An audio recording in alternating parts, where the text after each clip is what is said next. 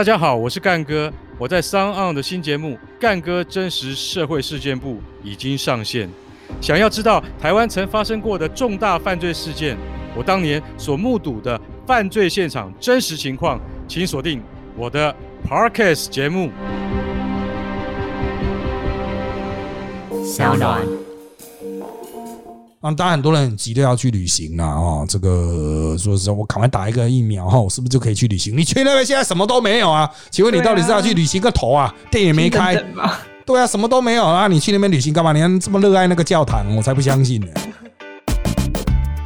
大家好，欢迎收听今天的人渣文本特辑开讲，我是周伟航。那今天呢，一样是啊，聊一周大事的政治不正确系列，由我和 Josefina。Hello，大家好啊！一起来跟各位谈一谈哈，这一个礼拜以来的重大事项啊。那我们稍微把那个录音的时间提早一天到礼拜天的下午啊，所以一切的新闻啊，就是礼拜天下午之前的状况为准了哈。我们就来谈一谈哈，国内外的大事。当然，重点还是疫情哈。我们现在正在收尾的阶段，关系到七月十二号是不是能够正式解封啊？不过我。们还是要先从国外看起。我们上个礼拜已经提到，Delta 变异株虽然在台湾啊看起来好像压下去了哈啊，在我们这个精准的疫调啦和隔离的操作哈筛检等等的哈看起来是 OK 的。不过全世界的状况啊哈感觉起来是朝恶化的方向来发展。所以我们第一个主题啊就来看看 Delta 变异株肆虐哈，疫情拉警报啦哈，澳洲啦、韩国确诊数都不断创新高，印尼的医院啊几乎都瘫。换啦！去年十二月，最早在印度发现的传染力强大新型冠状病毒 Delta 变异株肆虐多国，澳洲与韩国确诊数创新高。俄罗斯七月二日表示，国内连四天创下感染 COVID-19 单日死亡人数新高。印尼各地医院人满为患，有患者得不到治疗及病逝，有医院关闭急诊。为了抑制确诊病例剧增，已开始实施紧急措施至七月二十日。好的啊，我们这边比较少提到俄罗斯啊，俄罗斯有他们自己的疫苗啊，这个他们自自制的，好像效果一开始宣称是不错。不过呢，哈，他现在大家比较质疑，就是说，哎，啊，他如果碰到变异株的表现是这样子啊，就是这个感染者哈仍然持续增加，重点是死亡数人数变多啊。啊，他也是一天死几百个哦，啊，对，这个就是我们台湾就总共死了几百个，就大家已经骂翻天了。他们是一天死几百个啊，理论上你如果疫苗打到一定程度哈，死亡率会下降很多啦啊，所以出现这样的状况哈，就专家会比较忧心一点啦啊，就是是不是这个防护力比较不够。啊，对于这个变种病毒的防护力比较不够啊，那有很多研究陆陆续续推出了啊。有些人说，哎啊，怎么 A G 可能对什么没用，对什么特别有用啊？是不是要采取混打哈？我必须要讲啊，这个所有的研究都还在持续进行中，现在大家都没有办法说得准。但是哈，我们要关切的，其实我是今天哈，我们也特别去收集的资讯，整个亚洲从北亚、东北亚到东南亚，只要是东亚，除了香港。澳门以外啊，那个您算是中国的一部分的地区以外呢，其他地区啊都有非常严重的恶化现象。啊，像是印尼啦、马来西亚啦、泰国、越南、柬埔寨哈，在这一周都是属于这个上扬啊，就是在上一周了啊，应该讲上一周是属于这个数字上扬。那他们已经采取了一切可能的防疫措施，包括封城啊，像刚才提到了，印尼就是要继续封到这个七月二十号，直接就给你延一个月了哈。我必须要强调哈，作用其实是就现行看来是没什么用。啊，因为他们都是几千个哈，每天几千个这样报哈，所以就是真的是没办法控制不住。那你说赶快打疫苗啊？像越南哈，越南跟台湾也是一个蛮明确的可以类比的哈。越南它这个之前讲的是防疫模范生呐，啊，跟台湾一样，一样都是零零零零零。那越南差不多在跟台湾同一个时间都爆发了。啊，那当然，他们也有采取什么封城啊，哈，各式各样的这种措施哈，就是所谓的工位控制措施，除了疫苗以外的。但是呢，我必须要强调，看起来就现行来说哈，好像完全没有用，完全没有用。就是他们的一开始的确诊人数比我们还少哦，越南有九千万人，快一亿人，可是到六月中吧，还是六月初吧，他们就已经超车了。现在他们的死亡比我们多，因为他们一天大概还有个四三四百例吧，而且是持续增加，很自然就会超车台湾。当然你会说它人口数比台湾多四倍啊，哈，不能直接这样类比。不过就是他们现在我们台湾差不多是几十例嘛，他们都三四百例啊，啊，就是说实际上他们的疫情的严重程度已经是超越台湾。更大的麻烦是哈，越南也没有疫苗。哦，他不愿意拿中国的疫苗，所以他要买，可是买的没那么快啊。他现在到他国内的只有四十万剂而已。哦，对我们是有五百万剂哦。很多人很喜欢讲什么说，看越南政府会叫企业去买啊，为什么台湾不给郭台铭啊？你看越南政府买了啊，怎么样啊？几千万剂，可是都没到啊。啊，那个都是属于嘴炮系列啊，就是传说中的疫苗。啊对这个，我们后面会提到郭董疫苗了哈，就是。这种传说中的疫苗真的太多了，我个人认为啦，哈，我个人认为现在啊，这些东南亚已经是疫苗也缓不济急，疫苗打下去，第二季再打，你至少也要个一两个月吧，啊，就是总共的疫苗施打期就是持续可能要三四个月以上，缓不积极，三四个月之后这些国家都垮了，而且是全面的垮。我刚刚念到的国家，你看啊，还有菲律宾没念到，其实它也有持续变严重。啊，就泰国啦、马来西亚、印尼、菲律宾、越南、柬埔寨，那差不多都全部了啊。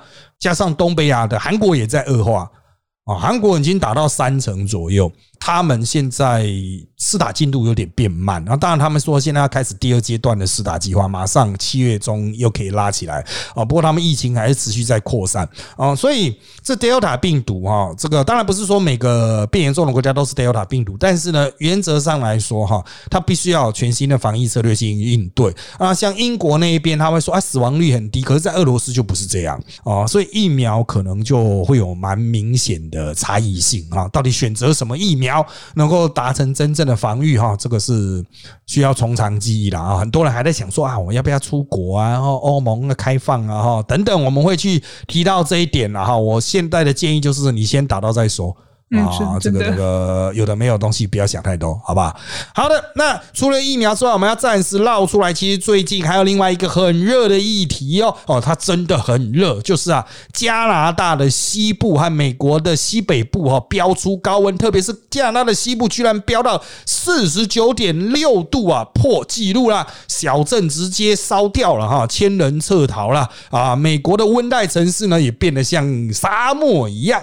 加拿大西部和美国太平洋西北地区的热盖现象连创新高温纪录，当地数以百万计民众处于高温警戒中。警方通报多起可能与酷热有关的死亡。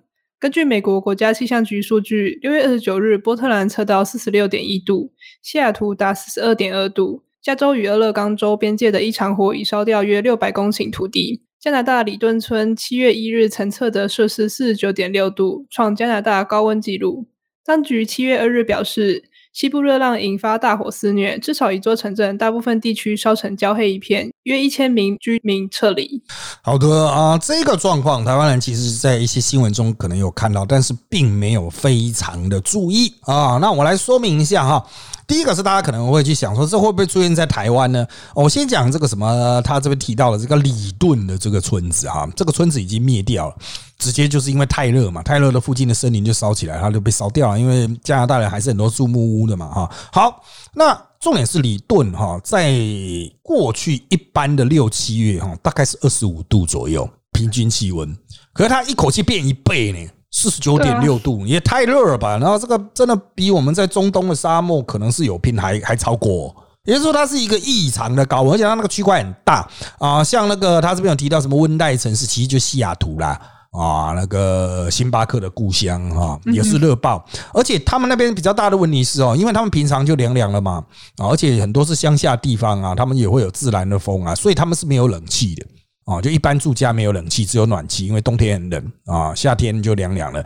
啊，你现在这样一热下去，大家全部受不了，要全部跑到大躲到大卖场啊！我听那一代的人说，全部都躲到大卖场，因为那边冷气最强啊。这个可是你晚上还是要回家睡觉，怎么办呢？真是个大灾问啊！啊，那当然这样子的现象，我们称为热盖现象 （heat dome） 啊，它就是热气流本来照照道理你变热哈，它会上升嘛，气体会上升。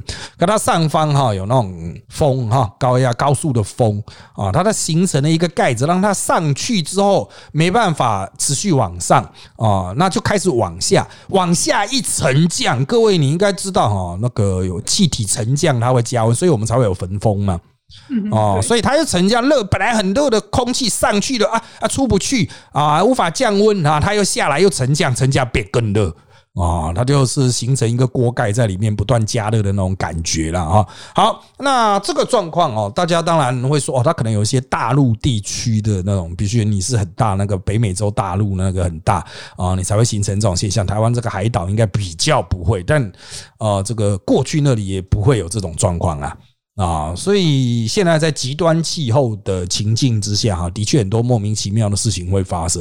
啊，我们特别把这个新闻抓出来讲，就是第一啊，其实我们也不知道台湾会不会发生啊。如果要发生的话，我们有没有办法应应呢？我可以告诉你啊，如果烧到四十九点六度哈，绝对是没办法应应的。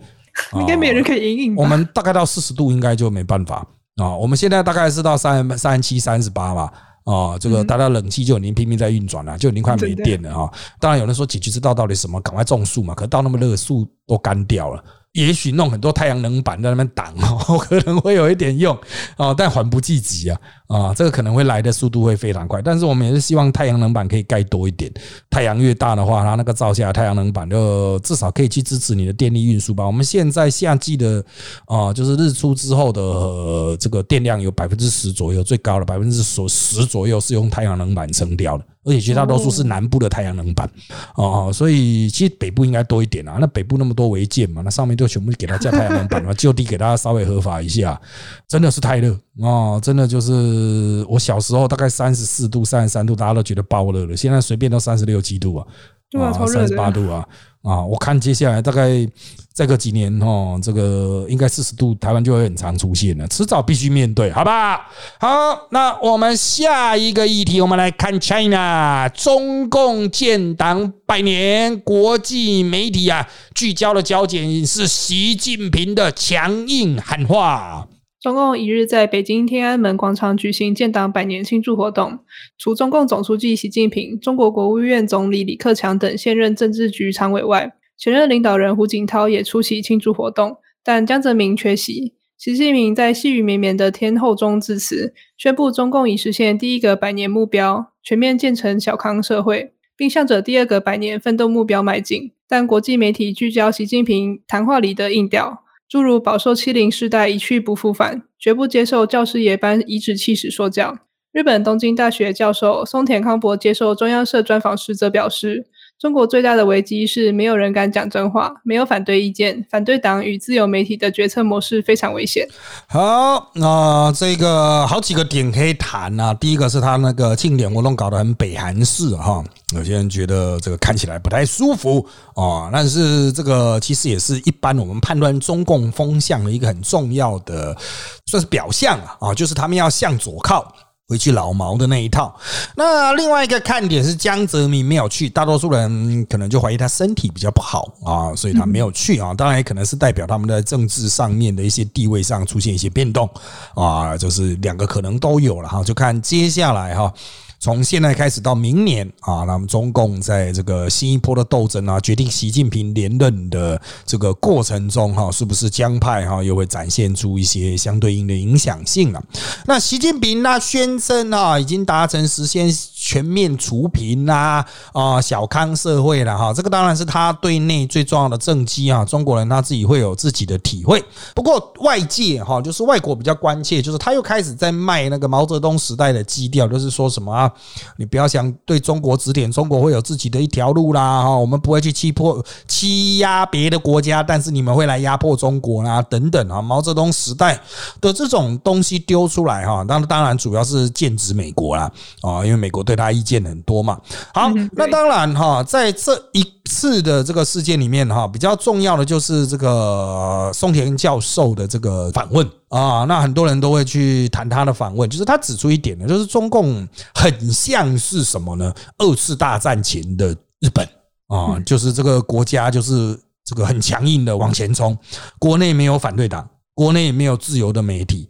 啊，就是大家都是觉得，就是我们就是要朝军国的这条路这样冲啊。那其实有很多事件，逐步的让日本慢慢慢慢的哈，大正时代的民主逐渐的消失哈，然后呢，就出现了往这个军国主义啊这种集权国家那么快速的前进这样子，那中日完全失速哈，对对外的侵略完全失控了啊。好，那其实中国呢？中国会不会已经陷入像当年的日本的状况啊？其实，就人类是有学习能力的啦。啊，就像因为有二次大战的经验啊，所以事后大家所组建的国际组织就在倾全力来避免这一种啊，这个世界的二元化对立这样子哈，以免发生什么啊新的世界大战。所以从我很小的时候哈，我大概一九八多年的时候，我们就一直听什么第三次世界大战啊、核子大战，听到现在都已经二零二一年了啊，也没打，小战争不断，大战争没有啊，那反而是宗教战争比较多。啊，跟穆斯林的战争啊，哈，这种宗教啦，啊，或者是一些地区区域的那种利益型的冲突比较多。好，但是啊，回归根本哈，中国它现在的确哈，就是有决策不明的这个问题，就是他为什么要这样做，没人知道。啊，像什么战狼外交啦，或者是他的一带一路啊，为什么要坚持走这一个？真的值得吗？啊，我们看一带一路是觉得它是个威胁。哦，就是他会在那边一直拉线啊，占领很多港啊，然后将来我们可能会被他截断。可照道理来说，中国内部应该也会有，也要有一些质疑声音，就是我们花那么多钱，真的有用吗？哦，一带一路啊，真的有让中国的货物比较容易去欧洲吗？哦，比较容易进非洲吗？我们中国在非洲的投资真的有赚到钱吗？啊，中国在非洲买了很多的黑人友邦啊，花了很多钱下去，可是，嗯，感觉非洲还是没什么啊。哦，就是什么经济发展都比较普通啊，那中国做这一切是值得的吗？哦，还不如拿来好好发展国内经济，干嘛要去给那些黑人呢？如果有一个反对党，中国人就会去问这个问题。可是他现在没有反对党，所有人就啊，对“一带一路”啊，好，我们就这样做啊，哈。可是做下去的成果是什么？哦，在台湾早被骂爆了，你拿去金元友邦都是被人家骂爆，我们的友邦都超级小的啊，大家都有很不满的。中国是把大家，其实中国也没比台湾有钱多少倍啊，可是他就把大家的钱一直拿拿拿出去撒啊，百姓的钱拿出去撒，结果国内还是有，呃，我那时候是听是多少，我已经忘了那个数字了哈，就超过一半的中国人他仍然是在贫穷线以下啊，就是贫穷线哦。哦，就是可能实际上就是吃不饱穿不暖的那种贫穷线以下。当然，从这个上一任啊，胡锦涛以来就一直想要去除贫啊。那习近平也是把这个放成啊这个很重要的工作，然后他宣称已经达成除贫啊。但是我们认为，就是这整体经济结构的状况没有改变哦。中国的有钱人和穷人真的会差很多。哦，有去过中国人应该都知道了啊，有钱人和穷人的生活差非常多。哦，那在这样子的情境，它持久下去是不健康的啊，就是。人民迟早会问，就是做这一切是值得的嘛？但是中国并没有问这件事的空间，他认为可能形成压力了啊。好，那接下来我们从中国延伸，我们来去看香港啊。香港日前发生一件啊值得台湾人关注的事情，就是他回归周年啊，七月一号突然爆发流血事件，有黑衣人刺伤远景之后自残送医不治。香港七月一号庆祝主权转移二十四周年。今年的庆祝活动过程没有波澜，是港府近十八年来首次在没有大规模示威的压力下举行庆典。不过晚间近十点时却爆发流血事件，一名黑衣男子持刀刺向巡逻员警左背后再自残。他也被警方逮捕后送医不治。然后这个事件哈，就我们录音的时候啊，它的实情仍然不明，但是一般解读这是一个政治性的攻击啊，就是可能就是基基于政治立场哈，对这个呃警方采取攻击之后自残了，有点就是你要讲的是恐怖攻击嘛，或是这个什么政治类型的暗杀表态哈，可能。啊，这个不能排除了哈。那原则上还是有，会不会有其他的，比如说呃，一般的刑事案件的可能呢？哦，也是有可能的哈。这个就是静待调查。不过现在的香港的司法哦，原则上哈，就是也不被香港人信任，所以调查结果出来是什么？我看香港人大概也不会相信的啊。大多数的所谓自由派都认为这可能是一个政治立场的表态啊，那就是因为香港的远景啊，在这两三年来的形象极度恶劣啊啊，基本上就已经是这个中共政权的傀儡走狗的这种形象啊。那当然了，大多数的自由派或民主派哈，还是认为说，没有必要从事这样子的行为，即使你有这样子的的意识或者有这样可能，也没必要从事这样的攻击行为，因为它对于整体事态没有帮助吧？那当然，我们回归另外一个基准点呢。我们一般认为民主政治哈。它最大的优势就是它可以泄压，就是百姓不会就是心中有不满无处发泄，他透过投票都可以让你倒啊，所以我们一直都认为民主政治的选举过程、选举罢免过程是一个很重要的泄压法。百姓的不爽可以透过这一次发泄之后，他就没那么不爽啊。那看你下台，看你输得很惨，他都很爽这样子，他都不会去砍人，就不会放炸弹啊。所以我们很多人会去质疑嘛，像中共的制度，很多人说，哎，他好像比较有效率啊，可他压力也很大。你不知道什么时候会在哪个地方裂一个缝爆掉，没有报到你的身上，你可能不会觉得有什么问题啊。可是他如果哔哔啵啵一直报的话呢，整个国家社会也会崩溃掉。那民主政府呢？啊，你会觉得啊，他一直投票没有效率啊，哈，大家都是吵来吵去，都是同样问题。可是他的压力会一直被卸掉，所以民主社会啊，只要够民主，投票够多，通常啊。嘴炮会大于实际的真刀真枪啊，啊，就是大家都在嘴炮，嘴完就回家睡觉这样子哈，就比较不会发生具体的暴力冲突啊，所以我们认为就是让一切这个回归这个高效率的表态啊机制啊，那可以是投票，可以是言论自由，可是香港都没有，嗯啊，所以香港的压力接下来只会越来越大。啊，包括社会压力、民众不满情绪啊，哈，甚至是政府腐化，因为没有监督嘛，政府就会腐化的非常快。那我必须要强调哈，这个香港短时间内要走回民主政治的机会不大，即使美国不断的施压。啊，那个机会不大啊，所以香港持续走向这种不稳定状态哈。从表面上的街头运动不稳定，走下私底下的这一种暴力攻击啦，或是那一种啊，这个严重的冲突事件哈，我觉得大概很难避免啊。啊，那中国呢？啊，北京方面呢，能不能从中学到一课啊？我是觉得。那回到习近平的态度啊，他就是觉得自己至少他展现出来是觉得我们中国这套就是很厉害，反正我 hold 得住啊。可是真的 hold 得住吗？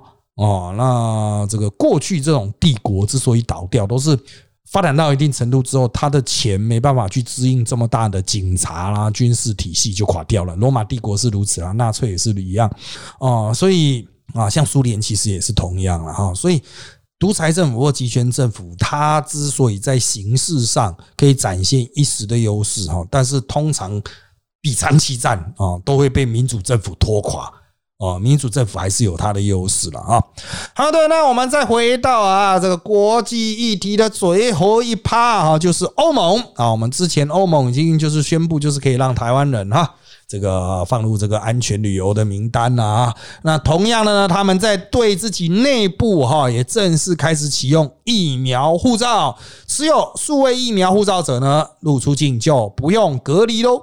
欧盟七月一号宣布启用数位疫苗证明，这让欧盟成员国与冰岛、挪威以列支敦斯登等欧洲经济区国家能及时连线系统。让各国国民到对方国家时能够被检验，包括疫苗接种、检测及染疫后康复等资讯。虽然这不是旅行要件，但拥有证明者能免除隔离，可以更自由的旅行，协助欧洲观光业复苏。目前除了爱尔兰延迟推出之外，其他欧盟成员国皆已上路。好的，这个我们国内直接就叫疫苗护照，数位疫苗护照。但是啊，它其实与其说是数位疫苗护照，不如说是一种健康安全的证明。你上面会有这个疫苗接种状态啊，PCR 检测。或者是你没有疫苗，没有 PCR 不要紧，因为你得过，所以会有验血，你会有抗体等等啊，这些资讯会把它丢进去。那少了这个东西，不代表不能入境，就是你要隔离。过去欧盟之内移动就是隔离个头啊，那个直接就穿越边境啊，就是欧盟人就是。就是有时候经自己经过边境都不太清楚哈，就是对啊，哎，我穿过了。对，他没有明确的，就欧盟境内它是没有明确的边境，虽然它还是会设一些关呐哈，但是它有时候就是蛮开放式。那个关口只是某些要件，你要去那边去满足。其实你像台湾人后来有生根签，也是到处都跑跑照啊。那回归根本啊，哈，欧洲现在开始建立一个内部的模式哦，内部的模式，它包含的要件很多哦，所以不是单纯只有一个施打疫苗，还包括了 PCR 啦等等各式各样的认证啊，所以我个人认为啦，哈，欧盟现在这一套运作的比较充分之后，它会慢慢的扩张成为一个比较广泛的国际协定啊，从欧盟自己先做，一路做往其他国家。啊，那这个也是很多国际组织的形成模式嘛，哈。我认为哈，欧盟有主导这一套标准的企图，也就是说哈，是你们其他国家要来复印我的标准啊，包括中国哈，你中国要自建自己的标准，你家的事，但是我会有一个欧盟标准。啊，所以到最后面，大家都被迫接受欧盟标准啊，所以这会让欧盟享有很多的优势，因为标准是他定的嘛，连美国人搞不好都要跟他配合啊，啊，所以我个人认为哈，台湾接下来应该还是会往欧盟模式去靠。啊，就是我们会去跟他们去谈哈，就是呃，我们怎么样去做一些彼此互相的认证啊？就是我们去认证你的 PCR 啦，认证你的疫苗啦，那他们也会认证我们的疫苗施打的。因为我们现在疫苗施打写中文呢。啊，然后只有一张卡嘛，那他当然鉴宝上传，那怎么去跟人家去做这种协定上面的认证？因为他啊，你不是自己出示一个就好，人家要来我们的政府这边抓，因为是数位的嘛，要认证啊啊，不然随便出示一张烂纸，上面写的印度字，谁鬼啊？但没必要印度字了，哦，写的缅甸文，你看得懂才有鬼啊！所以这种国外的东西本来就是要通过外交体系去认证，这会是一种政治实力的展现。有得搞，我会认为要搞很久。啊，当然很多人很急着要去旅行啊，哦，这个说实话，我赶快打一个疫苗哈，我是不是就可以去旅行？你去那边现在什么都没有啊？请问你到底是要去旅行个头啊？店也没开，对啊，什么都没有啊！你去那边旅行干嘛？你看这么热爱那个教堂，我才不相信呢！这个真的哈，这个旅游它有很多条件要具足啦，啊，有时候热闹啦，或是正常的机能也是一个条件嘛。啊，不然你现在去那个地方，什么鸟人都没有，你到底去干嘛？啊，这个没有意义啊！啊，就让这一切慢慢慢慢成型，好呗。好的，接下来我们来回到国内，我们先来看整体疫情的部分。首先就是陈时中，基本上哈，这个从大的格局，虽然小的啦哈，那个我们等下会提到那个台北市的哈等等的地方，还有一些疫情，不过整体疫情趋势是往下发展。指挥中心指挥官陈时中说：“这两天以裁剪日来看，确诊个案确实比较多，但主要是大规模筛检所致，整体疫情趋势还是向下。”为强化台湾入境检疫措施，指挥中心宣布，七月二日起，所有入境旅客皆需三次筛检，除入住检疫地点前及检疫期满前需各执行一次 PCR 检验外，检疫第十至十二日需以家用抗原快筛检测一次。好的，这个里面细节很多，我一一来谈啊。第一个，整个全国呢，基本上啊，除了台北以外，都已经清的差不多了。啊，其他地方都是台北散发出去的啊，所以就是他们其实就是一直清理，然后又一直被传染，又在清理，又在传染。所以重点是你要把台北这种台湾的这个重要的集散地嘛，大家都都会来台北洽工啊、工作啊什么的嘛，哈哦，要先把这边压到一定程度，其他地方才能确保安全。好，这是一块。那再来是国门的部分啊，国门就是入出境了。我们现在一天大概一千多人入境，很少。啊，但是如果你要进行呃两次 PCR 和一次快筛哈，它的成本就要再怎么低也要八千台币，八千台币，一个人就要八千，所以每天要花多少钱呢？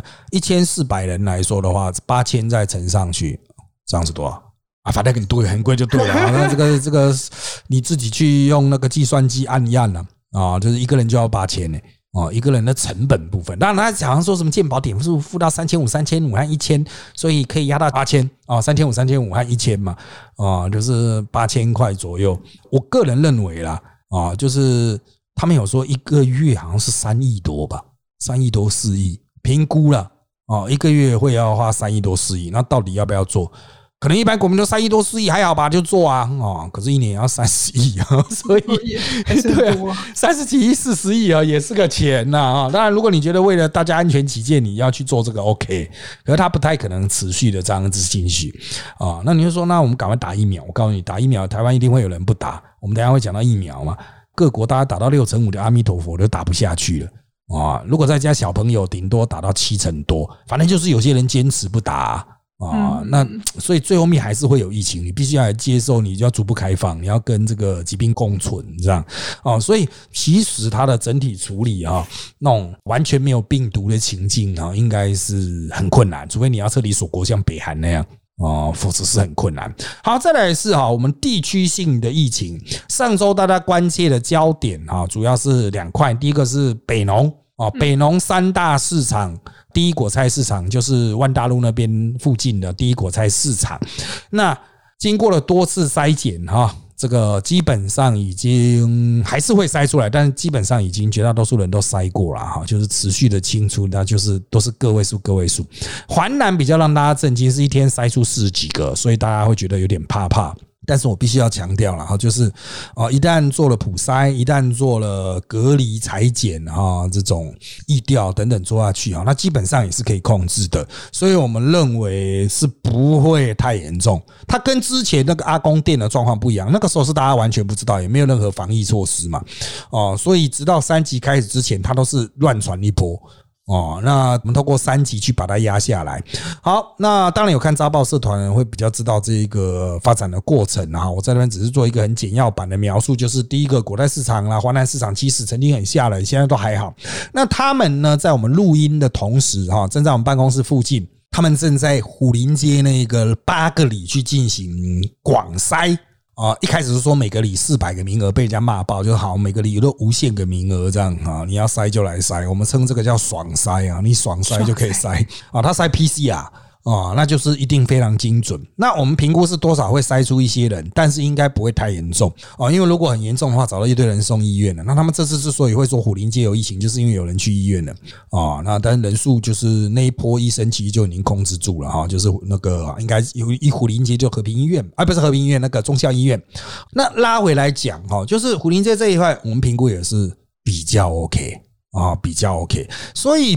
在这种状况下，哈，原定七月十二号逐步开放，应该不会有改变。当然，他可能会说：“哦，我们三级继续延，但是还是会有一些开放，可能是这个样子。”嗯嗯，啊，就是会开放一些事情，但是呢，大家呀，就是仔细的这个观察这三天呢，因为我七月十二嘛，哈，这三天会做决定，这三天的一礼拜一二的个案数影响非常大。啊，就是会决定七月十二号以后开放的范围及幅度啊，那大家就做好这个个人健康管理之外呢，你也可以去持续观察这个数字的变化。我们预估啦，我们录音是礼拜天嘛，我们预估是就算会筛出一些，但是就是不多，零零的，零零碎碎的啊，零零碎碎的这样子哈。那在各地哈，呃，因为其实很多企业啦哈，或是外籍工的。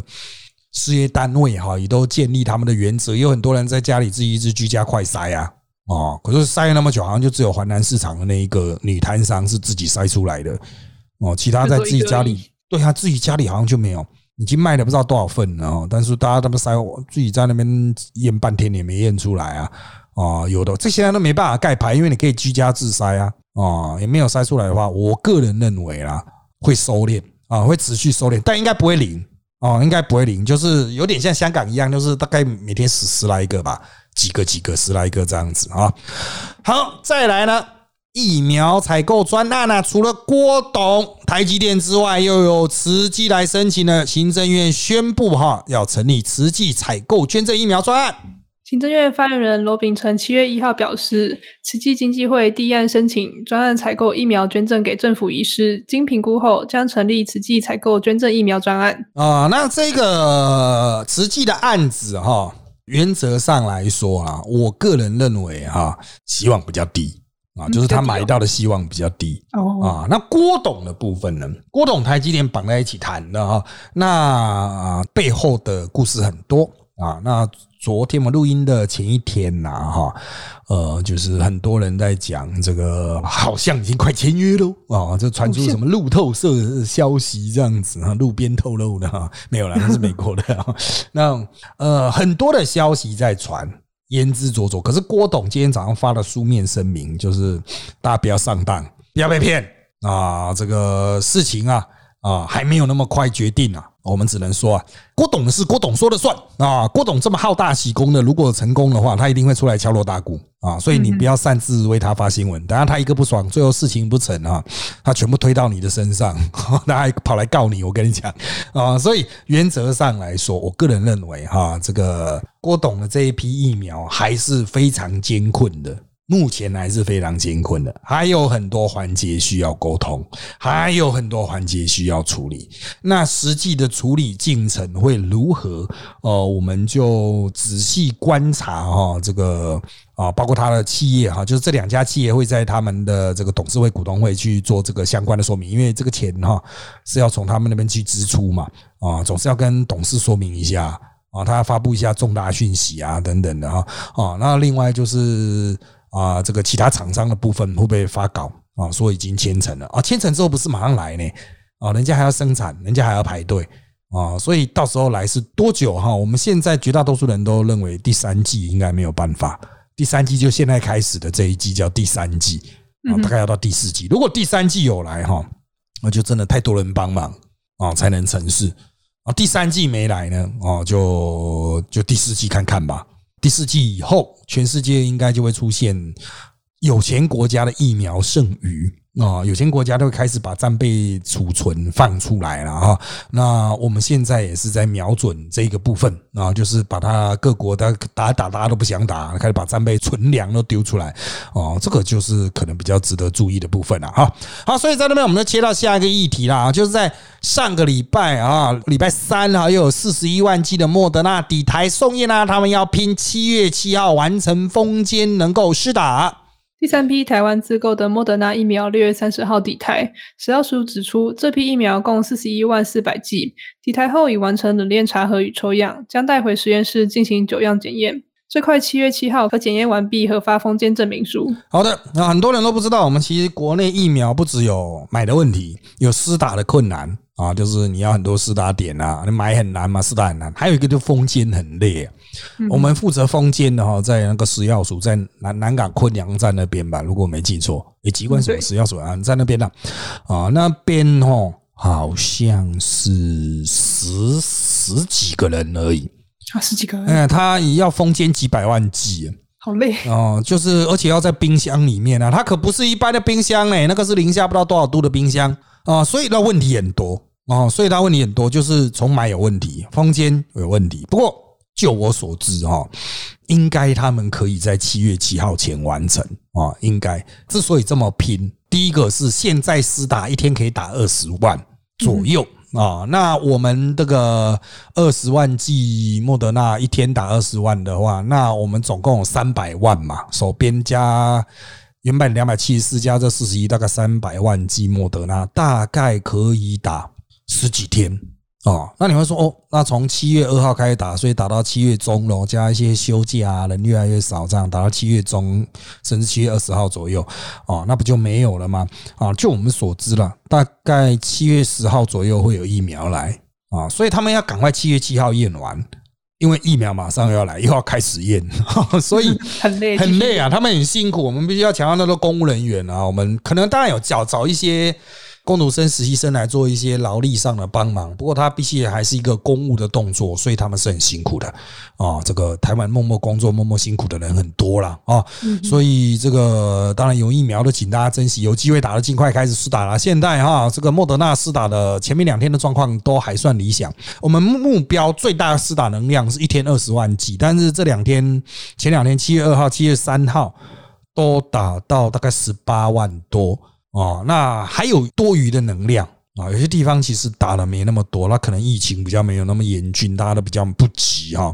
我们还是再次劝了哈，大家如果有够能够排到施打的话，就全部都去打一打啊！因为之后会不会有疫苗哈？这个真的有时候虽然各国都陆陆续续出保证了哦，但是这个没来之前什么都是假的，就跟郭董的疫苗是一样啊！所以请各位。三支珍重啊哈，有的话你就去打打。很多人担心副作用会不会怎么样了哈，其实就我们自己的这些国内的数据来看，哈，其实也还好啊。那他们是讲说，可能这个年轻人的反应会比较强烈一点点呢，哈，但也只是强了大概十趴左右啊。哦，很多年轻人也是没什么感觉，打了就是啊手好痛这样。废话，你打针手会不痛啊？啊，这没办法了啊。所以所以这个有机会啊，不要错过，不要浪费了啊，不要浪费了。因为现在五百万剂左右嘛，啊，就总共我们可以达到五百万人第一季了啊，可以达到五百万人左右，就是请大家好好珍惜啊，多加利用。好，最后面一个哈，我们来看的是中选会啊，中选会啊，在上周做了一个奇怪的认定了啊，它两个认定不太一样。第一个啊，就是四大公投原定在八二八举行呢，啊，决定延期。可是他要宣告陈柏威罢免案成立，要在八月二十八日投票。中选会主委李金勇宣布，原定八月二十八号举行的公民投票，因受疫情影响，改定十二月十八日投票。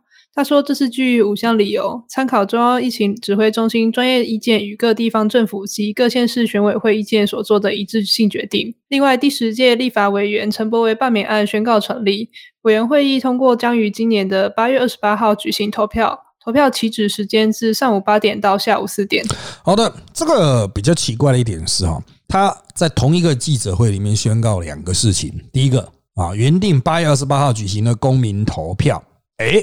因为担心啊，这个大家群聚啊，危险啊，所以不要投啊，不要投啊。他有第五个理由了，很多了啊，其实就是担心危险了。好，但是他的同一个记者会又说，哎，这个陈柏威的罢免案审核通过啦，所以在八月二十八号要投票。好，才刚说八月二十八号不办公投，然后八月二十八号又要办罢免，那当然就会引起很多质疑啦，哈。嗯，国民党的质疑就是说，哈啊，你就说危险，结果又要叫台中二选区的人出来投罢免啊，这个不就是自己都逻辑不合吗？哦，那台中谈的台，难道台中二选区的人命就不是命吗？有点类似这样的感觉了哈。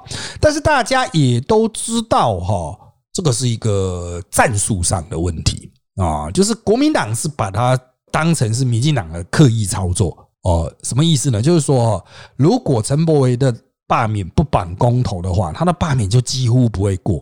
啊，因为就是一个单一的投票嘛，啊，就是大家出门只是为了要去罢免他的动力就不够啊。可是如果有四个公投，那可能这个四个公投有特定意向人就会去投公投，那他顺便去罢免一下这样子啊。那这个国民党就知道，那陈柏惟罢免案的可能就不会过。民进党那边当然也是有这样的想法，就把这两个切开啊，那陈柏惟的案子就不会过。虽然陈柏惟是激进的，不过民进党很挺他。但我们边在那边还是要这个提供一下哈专业的建议了哈。这个中选会他们的意思是说，公民投票早就已经说要投了嘛。那他们之前开会就是思考的说八二八能不能投，那他们觉得有危险啊，所以就决定延期。啊，好延期呢？当然哈，原本是大家说是不是要修法，后来他们可能就是直接就是用那种疫情指挥中心的那个说法哈，就直接去给他进行调整。因为疫情指挥中心他们那个啊，这个肺炎条例有帝王条款啊，可以直接调这样子。好，那陈柏维的这一个呢，他是说哈，之后可以改，七月十六哦，他们还要再开一次会。那个时候可能会宣告陈柏惟的八二八投票延期，一样延往后延，可能延到十二月十八啊。所以中选会的意思是说，因为陈柏惟的这个案子已经送来了，他不能够在成立的同时就直接说你延期了啊，这样很奇怪啊。这个就语法可能会不合，因为罢免案那个要两个月内举行啊，这个他有那个锁一个时间的时限哦，所以他们就觉得就就还是先提出八二八。啊，还是先提，但是哦，如果疫情还是有危机的话，七月十六号我们再开会决定啊。那当然，七月十六大概七月十二以后了，到时候的疫情的状况是不是会有缓解？七月十六号开会会不会真的哎，去沿着八二八延到十二月十八？哎，还是说啊，那还是八二八出来投好了？啊，那国民党一定会杜来，那为什么公投不移回来？哦，那没办法改来改去啦。哦，这个不是说爽改就改的哈，这个其中很多政治力的操作了哈，我们就静观其变吧。好的，那今天的这个节目我们大概就进行到这边啦，谢谢大家收听这集的人渣我们特辑开讲。现在我们在各大 Podcast 收听平台，如 s o n App、Apple Podcast 和 Spotify 都可以听到我们节目。欢迎大家订阅、留言给我们五颗星。那我们就下次再见喽，拜。拜。